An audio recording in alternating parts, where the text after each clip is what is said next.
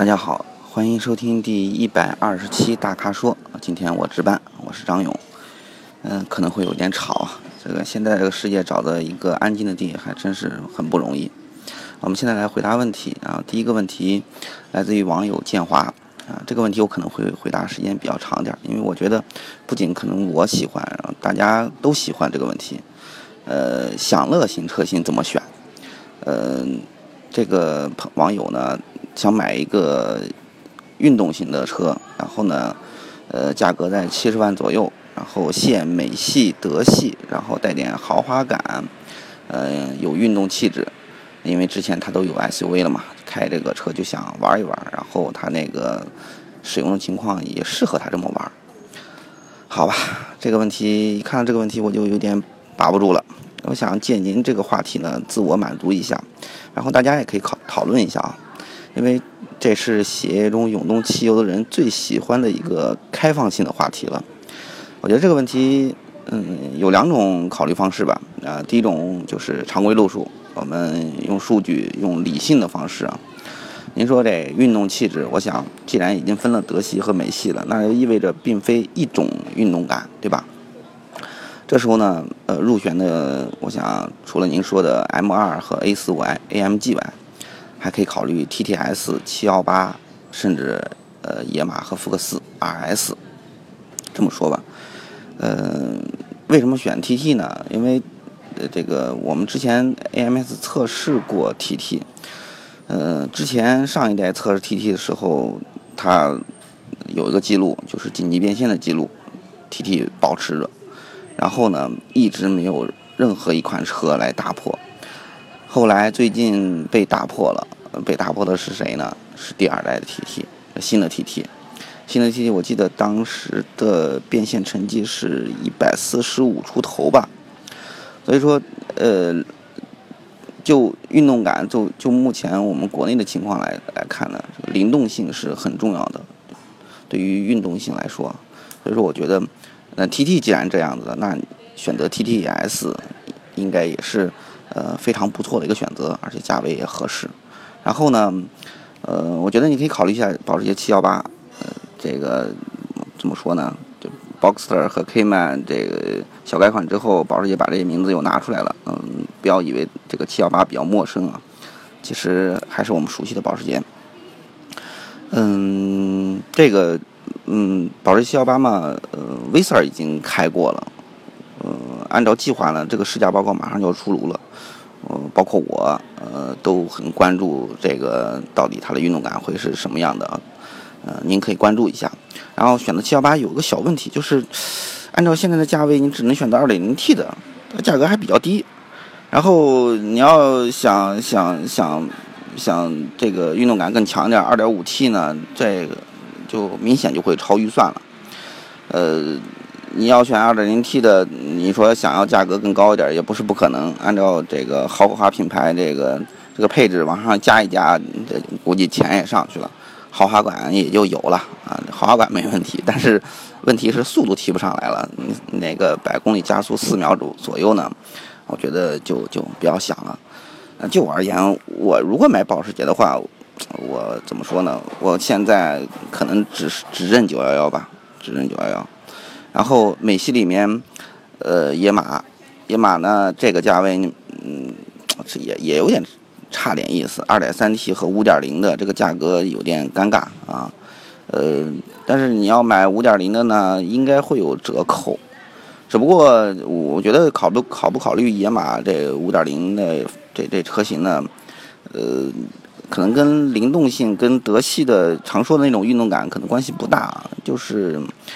它，你就是想要一种运动的方式和一种风格啊，风格不同而已，呃，没有，我们没有什么，就是说非要统一的一种一种这个选选择标准吧。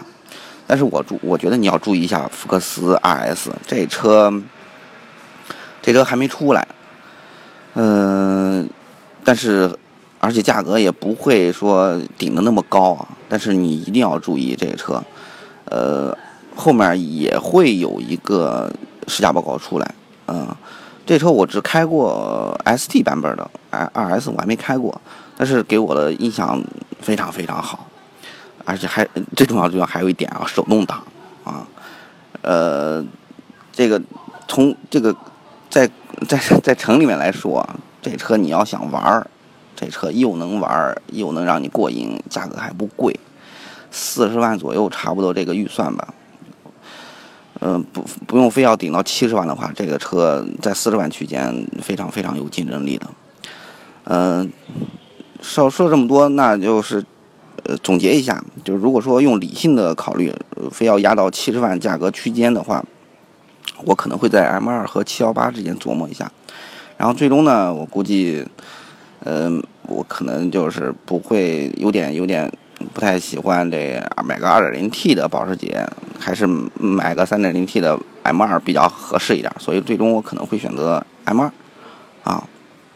另外，从咱们从再从另外一个角度切一下啊，注意点，前方高能哈，这就是一个理嗯感性的思考，呃，这里不会给一个选择的建议，而是一个非标非准确的一个答案，可以我觉得可以这么这么这么考虑一下，唉，因为呃刚过了六一嘛。嗯，刚过六一就不意味着我们就把童心给给忘却了。其实您这您这选择就是七十万好玩的车，又不是呃价格又又放的比较开，然后又不是百万级那种，这种情况是最好的一种选车的一个一个方式了。我是非常非常期待自己有这样的一个机会啊，因为你要买三十万四十万。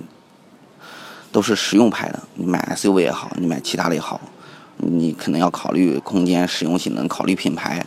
怎么说呢？就是有一些功利性在里面，你必然会有一些这这这样或那样的考虑，考虑比较多，对吧？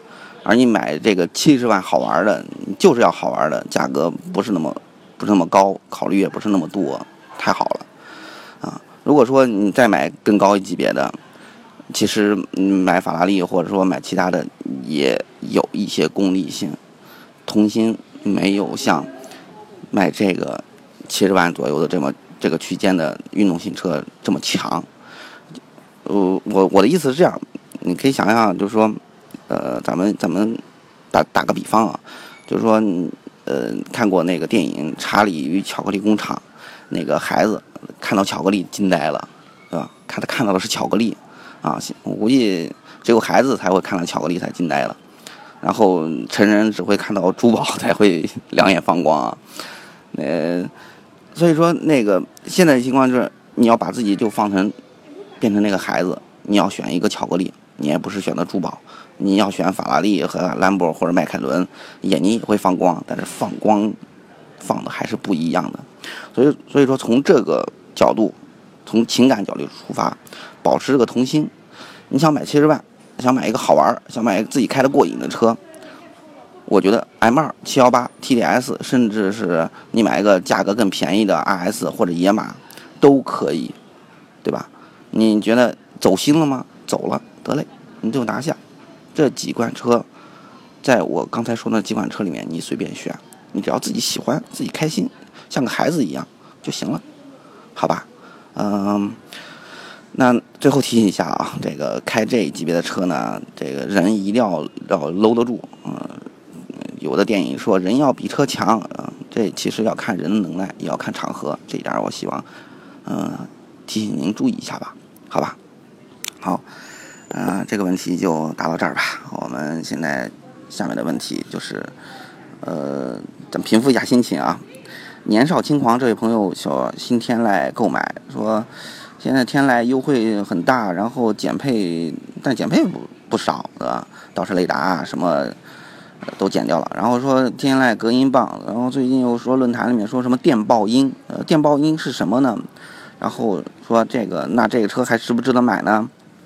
如果说不买它，还有没有其他更好的，比方说省心的、静音效果更佳的中级车？好，平复一下心情。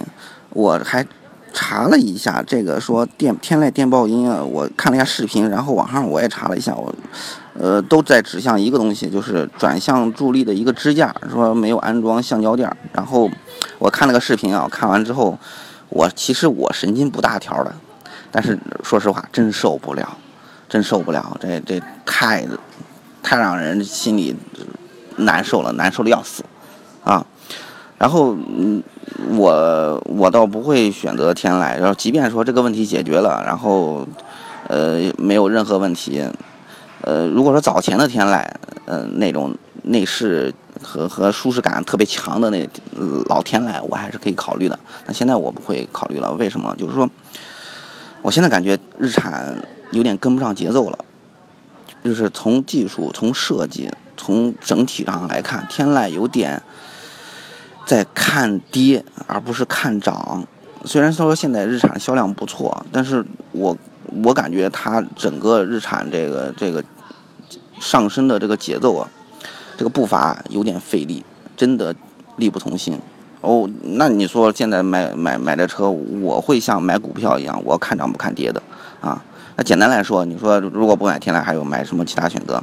你你看着看你这种想想奔着日系车这个舒适方面考虑出发的，那日系里面就凯美瑞、天籁、雅阁、阿特兹了，对吧？呃，简单点，我闭着眼睛就选雅阁了。为什么？呃，本田看涨，雅阁有新，然后我还是比较喜欢本田的。你说还有其他什么理由呢？我觉得我都闭着眼睛选了，这理由应该就足够了吧？好吧。呃，我们继续。呃，这位网友叫一飞，他他他提了一个挺好的一个，我觉得大家在选车的时候都可以借鉴他这个想法。他说，不同品牌用一样的发动机和底盘，比如什么什么什么什么，然后说买这种车是不是很划算？呃，可以用比较低的价格享受一下高级别车的性能，这是非常好的一个高招啊！这对选车来说。呃，这个看本事，您这眼光比较比较狠一点，不看表面，那看内在挺好。嗯，因为对于车来说，这个平台决定了一个车的性质。嗯，是这这个你选你这么想，这么选车没问题。但是后面说，呃，会不会很划算？我觉得这个占便宜思路就不是特别对路了。呃，你这个说的好吧，就是你算的再好。不如厂家算的好，对吧？嗯嗯，平台没问题，你你这么用，你想占便宜就就没戏了。你你这你再怎么算，厂家比你算的精多了。所以说你花多少钱，你就拿拿什么拿什么质量的车呗。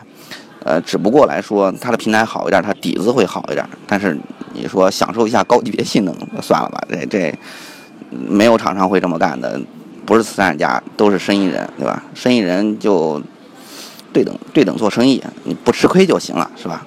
再说再说到平台，啊，平台的事儿，现在平台之前还有平台啊，现在平台这事儿越来越淡化了。像奥迪、宝马、奔驰，再加沃尔沃什么之类的，基本上就两个平台了啊，选小的、大的啊。你从这方面来说，你就说厂家为什么缩减平台，就是在节约成本。所以说。嗯，你可以从这个哪个平台去考虑哪款车，但是想占便宜，我觉得没门儿啊！大家可以借鉴借鉴这位朋友的这个选车的思路，我觉得挺好。嗯，只要别想着占占厂家便宜就行，厂家不会让你占占着便宜的。嗯 好，我们呃最后问题其实也比较简单，他说几款自主车的选择，嗯，这个自主品牌 SUV 现在真的特别火，好多人在考虑。他说：“吉利博越啊，就是一点八呀，然后 MG 锐腾一点五，传祺的 GS 四，啊，呃，三款 SUV 哪款更好？然后问又问了问观致五，最后转转了一个话题，说本田 CRV 这个两驱版价格比以上都贵，说问一下这个综合性啊，呃，考虑啊，跟以上自主品牌三款，那是不是更好还是不如呢？这问题其实也挺简单的。”综合性考虑，肯定是 CRV，肯定买这个本田 CRV 更好一点。我也不是说自主品牌，嗯，不比，嗯，就就就是从从嗯车型换代的存在的时间吧，换代的次数来说，这车型换代次数越多，它它是越成熟的。新出来的东西，它肯定会或多或少出有一些这样或那那样的毛病啊，这个。不是说就是说说人家不好，而是说，呃，所有事物这么一个发展规律都是这样子的。新的东西肯定会考虑不周全啊，这个无可厚非。然后呢，所以说你要预算多的，你就买 CRV；如果不那么多，呃，你就选博越。我觉得就选吉利博越吧。嗯，就自主品牌和 CRV 本田 CRV 这这这相比呢，价格确实差的也比较多了。呃，我我我我我说为什么选吉利呢？就是第一，博越这车确实，所有我身边开过的这个这个同事呢，这媒体呢，都表示这个让人惊喜的一款车啊，让人惊喜。呃，成熟度可能还还欠缺一点，这个只能交给时间去考虑。但是惊喜确实是存在。然后再从大的方面考虑呢，这个按照现在的发展态势啊，我觉得吉利有可能成为下一个本田。所以说我给您推荐买吉利博越啊。好，今天的问题就到这吧啊，谢谢大家。然后欢迎大家继续在微社继续中提问，然后订阅我们的这个公众号啊，看我们的车评网，呃，下载我们杂志看。好好，谢谢大家吧，下期节目再见，谢谢。